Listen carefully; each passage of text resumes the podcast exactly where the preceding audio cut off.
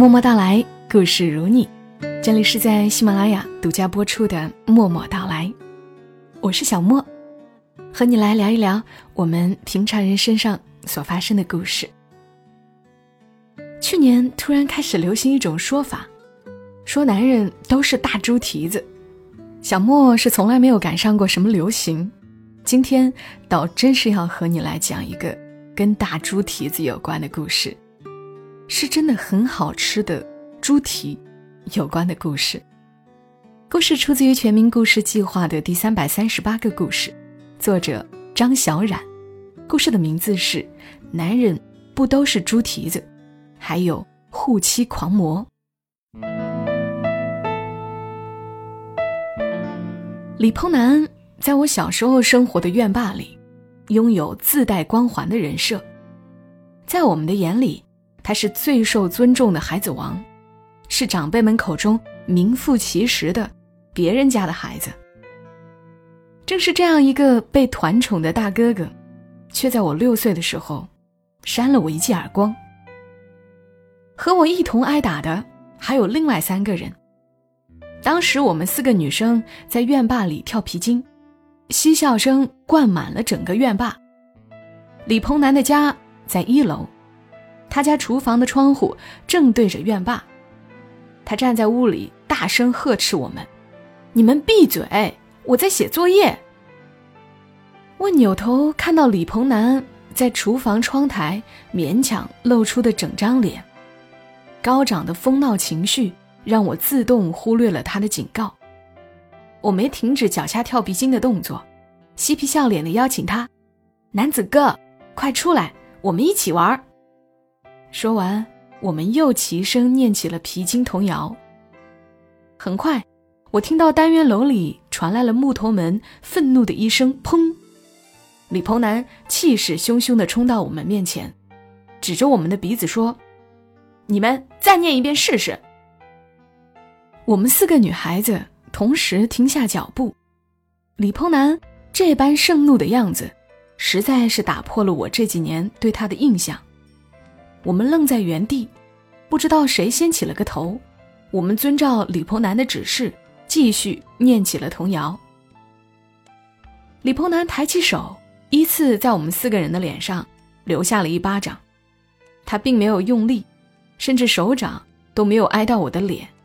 只有三根手指尖象征性的在我脸上划过，我却被吓得结结实实的哭了起来。李鹏南的父亲在家里听到我们高低起伏的哭声四重奏，第一时间跑到院坝里来。李叔叔用他粗糙的手掌擦拭我们脸上的眼泪，手上的老茧刮得我脸有些疼，他好像意识到了。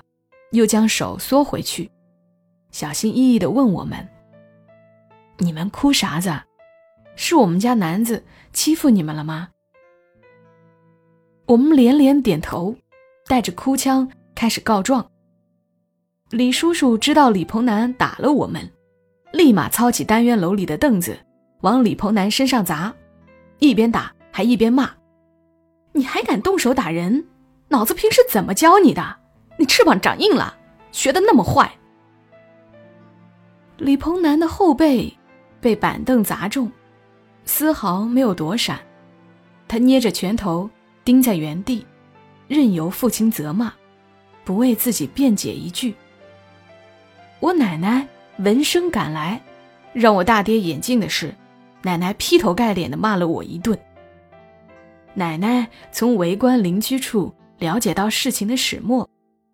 问题的源头出在我们跳皮筋时念的那首童谣：“疯娘的头像皮球，有山有水有河流；疯娘的腰像铡刀，炸菜炸肉炸辣椒；疯娘的屁股像面包，五分钱随便挑。”娘在四川话里阿姨的意思。愿把小伙伴之间口口相传的疯娘，是李鹏南的母亲。吃晚饭的时候，李叔叔来敲我奶奶家的门，他手里端着一碗卤猪蹄，说是专门送来给我吃。我坐在餐桌前，听到是李叔叔送来了卤猪蹄，赶紧放下筷子，一溜烟儿跑到他的跟前，开心的把嘴角咧到耳根。李叔叔家在院坝外不远处的街道口开了一家卤味店，店里供应卤猪肝、卤鸡爪、鸭爪等，最火爆的当属他家的镇店之宝卤猪蹄。每天下午，猪蹄起锅，瞬间销售一空。很多邻居从厂里下班后去买，只会扑空。大家想吃，需要提前给李叔叔打好招呼，他便会私下给邻居们留几只。李叔叔每次在家里制作卤料汤底，再将成品卤料端到店里，浓郁的香味儿钻出厨房，缠绕着整个院坝。孩子们时常会大口吸气。含着口水叹一句：“好香啊！”虽然李叔叔拒绝透露卤汁的秘方，但他乐于把卤汁分享给院坝里的老邻居们。卤料汤汁呈暗枣色，卤汁里零星散落着几颗八角和辣椒，不像四川其他火爆的美食，辣得那么明目张胆。卤汁的香辣全藏在黑黢黢的汤里。奶奶时常用李叔叔熬制的卤汁给我拌饭吃，吃上一口咸辣爽口，连白米饭也变得浑厚浓郁。我时常吃完米饭后，连碗底都会舔干净。卤汁尚且如此，卤猪蹄更是人间美味。所以，当李叔叔端着卤猪蹄出现在我家门口时，我扯着奶奶的衣角，暗示她收下。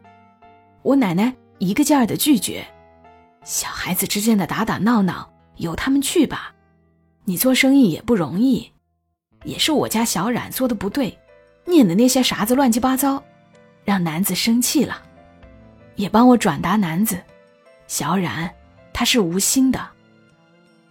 李叔叔端着碗站在我家门口不肯走，硬说只有收下他的猪蹄。才算是真正原谅李鹏南。奶奶假装生气的指责李叔叔，说：“男子啊，和你简直是一个模子刻出来的，都倔。”只能作罢，收下猪蹄。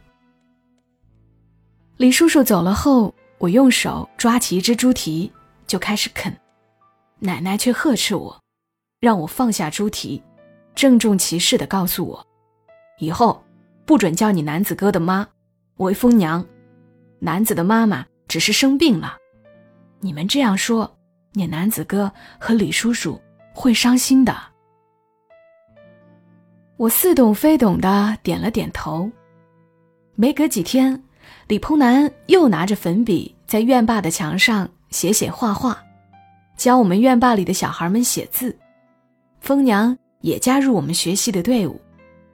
他和我们并肩坐成一排，花痴一般的望着李鹏南，隔几秒钟就把双手拍得啪啪响，摇头晃脑的为儿子送去掌声。李叔叔坐在单元门口，一边处理猪蹄，一边把目光紧紧锁在疯娘的身上。这是他每天都会重复的行为。疯娘贪玩，不愿在家窝着。李叔叔不放心疯娘在他的视线范围之外到处跑，便和疯娘商量，活动范围仅限我们厂职工家属楼的院坝内。后来我才知道，李叔叔擅长做猪蹄，是因为疯娘。院坝里曾住过一个有知识、有文化的江湖郎中杜老师，邻居们对杜老师格外关照。那时，疯娘整夜失眠，好不容易睡着一会儿，又被梦魇缠身，经常在半夜哭喊着醒来。李叔叔为此操透了心，吃药一点都不见好。杜老师提出让疯娘食补，在一堆的食补清单中就有猪蹄这一项。杜老师称，猪蹄含有胶原蛋白，吃了后会分解大量氨基酸。能缓解中枢神经的过度兴奋，有助改善焦虑和失眠。李叔叔照着食补清单，每天变花样为疯娘做菜。疯娘对卤猪蹄情有独钟，疯娘喜欢吃，李叔叔就隔三差五的为疯娘做。久而久之，就发展为自己的事业。有一次，奶奶问李叔叔卤味店生意如何，李叔叔答非所问。还不错，时间很自由，能把男子妈领在身边。那几年，李叔叔有他的苦恼，我们也有我们的苦恼。院坝附近有一所臭名昭著的职业高中，学校风气极差。每天一到放学，就有社会上的小混混围在学校门口，和那些穿着校服的学生们称兄道弟，明目张胆的截停低年级学生，要求他们缴纳保护费。那些学生三五成群的拐入我们厂职工家属楼的院坝里，围坐在院坝单元楼里的板凳上，抽烟打扑克。洞长严老太太和邻居们时常撵他们走。他们不情愿，却也拿几位老人家没辙，抱怨几句就会离开。清静几天，又会换一拨人到访。严老太太发现送不走这群瘟神，便和我奶奶商量，把一楼单元楼里放置的桌椅全部收回家，想着曲线救国。职高的学生们看到没处落座休息，也觉得无趣。便悻悻的离开。那天，我和发小赵启刚在院坝的石墩上写作业，听到院坝最里面那个单元楼里传来了女生的惨叫声。赵启刚仗着自己是男生，拉着我要去探个究竟。我躲在他身后，小心翼翼的把身子往那栋单元楼挪，瞬间闯入我眼帘的暴力场面，着实把我吓瘫了。十多个技校的学生在围殴一个女学生，我拉住赵启刚的袖子不松手。就在我们手足无措时，疯娘毫无预兆地冲向了人群。疯娘又吼又叫，抓到施暴的学生们就胡乱地咬。几个学生转头便开始打疯娘。这时，李叔叔和李鹏南及时赶来。李叔叔拿着一根包饺子用的擀面杖，对着站在最前面学生的头猛敲了一棒子，嘴里大喊着：“谁敢打他，老子杀了你们！”技校学生们见到李叔叔父子俩这般架势，自知不吃眼前亏，赶紧落跑，只是嘴里仍然不干不净，边跑边骂脏话。看到小混混们。落荒而逃，我这才敢靠近。我和李鹏南去扶疯娘时，疯娘显然受到了惊吓，全身止不住的颤抖。他甩开我们的手，扑到挨打的女学生身边，叫她小花闺女儿。小花是疯娘女儿的名字，确切的说，也不是她女儿真正的名字，因为疯娘的女儿。还没有来得及起名字的时候，就死了。一九八五年，那时我还没出生。听奶奶说，疯娘还没有疯的时候，她怀了双胞胎，还是龙凤胎。没想到，女儿一生下来就夭折了，只剩下李鹏南。疯娘每天以泪洗面，躺在床上不吃不喝。李叔叔。向厂里请了长假，一边安抚妻子，一边照顾襁褓中的李鹏南。奶奶说：“男子呀，真的可怜，从小没有喝过他妈妈的一口奶，是吃院坝里百家饭长大的娃儿。你李叔叔又当爹又当妈，还得照顾媳妇儿，不容易。”等男子妈能再出门时，人已经变得神神叨叨，每天抱着一个脏兮兮的玩偶，就叫他小花闺女儿。那是第一次看到疯娘发疯，疯娘抱着那个女学生一直哭，哭得撕心裂肺，李鹏南去抱母亲，还被疯娘反手打了一巴掌。女学生穿了一条白色的裤子，裤子上全是脚印，衣领上也印着沾满灰土的血渍。疯娘往女学生身上猛吐口水，又两手揪起女学生的衣领来回搓，做出洗衣服的姿势。女学生惊恐未定，李叔叔见状抱起疯娘往家跑，疯娘一路尖叫反抗。途中，疯娘一直在用双手捶打李叔叔的脸，李叔叔也不躲避，用脸迎着疯娘的拳头。风波平息后，洞长严老太太自告奋勇地护送女学生回家。我和赵启刚平复了心情，继续回到院坝的石墩上写作业。疯娘回家后并没有安静下来，她通过厨房的窗子一直往院坝里扔东西，碗、筷子、纸巾、衣服都没有幸免。隔天放学，我和赵启刚约好吃完饭在院坝的石墩上写作业。当我下楼后，李叔叔端着两只卤猪蹄在等我们。他把碗递过来。让我们赶紧拿回家，趁热吃。我一门心思盘算着，如果我把卤猪蹄端回家，奶奶会反复念叨李叔叔生活的太不容易了，不让我白拿李叔叔家的卤猪蹄吃，一定会让我给李叔叔送回去。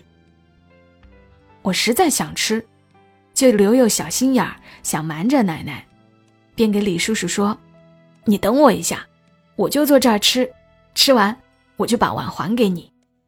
李叔叔点了点头，搬来一个凳子，坐在我们的身边，没有再说话。卤汁的咸香渗入猪蹄，掩盖了脂肪的沉闷感，取而代之的是 Q 弹劲道的外皮和柔嫩细滑的肉质。我一个劲儿地说：“好吃，好吃。”李叔叔看着我和赵启刚大快朵颐，嘴角扯出淡淡一抹笑。他的眼神看上去很疲惫。天色渐渐的暗下来，李叔叔拿起赵启刚为我们在黑夜里写作业而准备的电筒。光束射向碗里，卤猪蹄变得格外耀眼。李叔叔冷不丁的冒出一句：“小冉，启刚，昨天男子的妈妈，是不是吓到你们了？”赵启刚倒是耿直，嗯，给我吓惨了。说完，他又继续埋头啃猪蹄。夏天的夜晚褪去了白天的燥热，四周渐渐安静下来，只有两只流浪猫在墙角发出微弱的叫声。李叔叔没有接话，又陷入沉默。我抬头看向李叔叔，他的脸。躲在电筒光源的背后，表情严肃，吓得我一激灵。这副表情我曾经见过一次，那时我还不怕疯娘，经常跟她说话。那天疯娘为了陪我玩，提议给我摘院坝里的小喇叭花，再把喇叭花碾成渣，用花的汁液给我涂指甲。疯娘看我开心的连连点头，受到很大的鼓舞，手舞足蹈的跑到院坝的小花园边上，伸手帮我去摘花园里的小喇叭花。没想到才摘了两朵，疯娘却哭了起来。花园里的花花草草是严老太太种的，她为了防止小猫小狗破坏花园，便在四周种了荨麻。荨麻的叶子上。细细密密的布满了刺，皮肤接触后如被蝎子蛰了一般，十分疼痛。我看到疯娘的手上瞬间长出红肿的小斑点，疯娘哭着喊：“疼，疼！”我赶忙对着李叔叔家的窗户喊。李叔叔看到疯娘疼得哭了，对着她的手又吹又摸，嘴里嘟囔着：“哎，严姨冲这些干啥子？”万一折到小娃娃也很危险啊。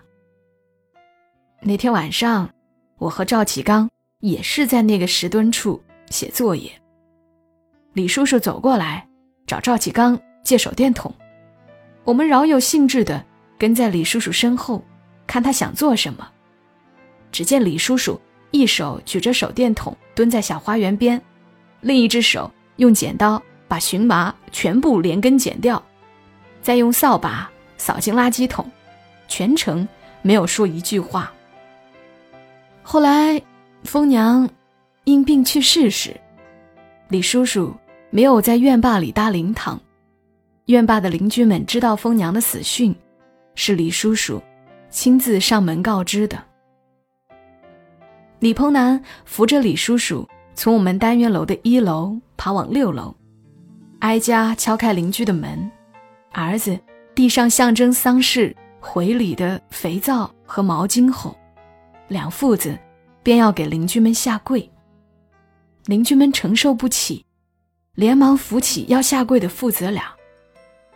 李叔叔说他必须得跪，男子妈被各位邻居关照，他现在走了，走得很平静，这些是各位好邻居成全的。奶奶说，李叔叔口中的平静，是指单元楼门口。安装了铁门这件事。我上高中以后，院坝在政府和社区的扶持下，进行了大范围的整修，老旧的电线全部被重新安排，还在每个单元楼门口安装了带有密码锁的大铁门。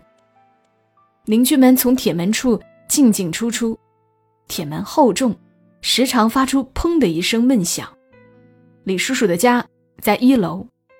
老旧的职工家属楼，不隔音，声响清晰地传到屋里。好多次，疯娘都被突如其来的关门声吓哭。李叔叔刚安抚好疯娘，关门声又再一次刺激到疯娘。李叔叔没办法，只能在铁门处贴纸条，提醒大家轻声关门。可是纸条贴了一天，便不知踪影。李叔叔不善言辞，他选择闭店一天不做生意，专门给楼上的邻居们卤猪蹄。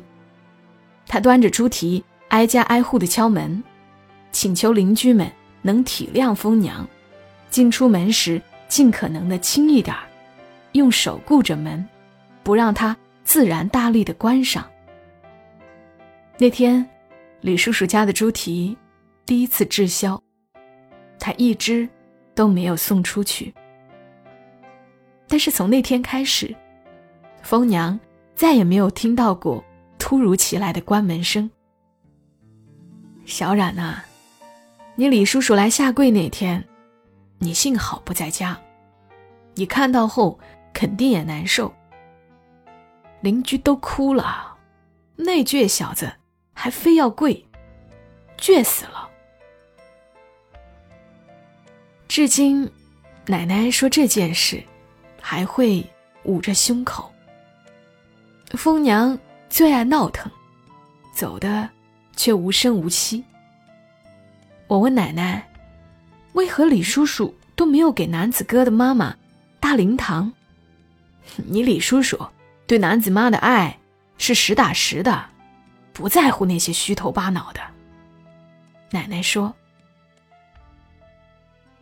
疯娘走了之后，李叔叔把卤味店关了，至今没有再去。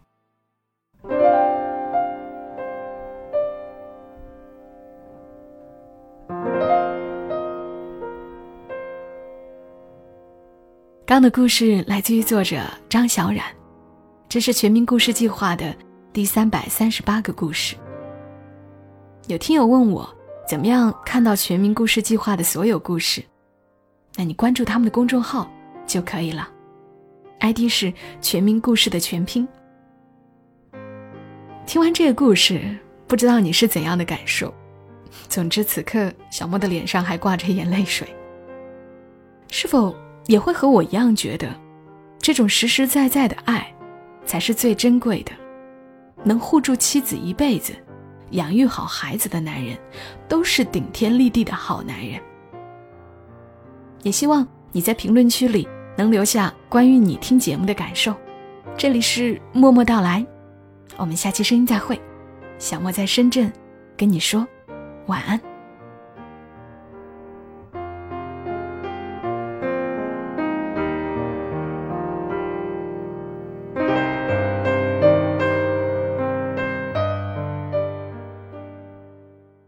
如果你喜欢这期节目，麻烦你帮忙转发到朋友圈，让更多的人听到。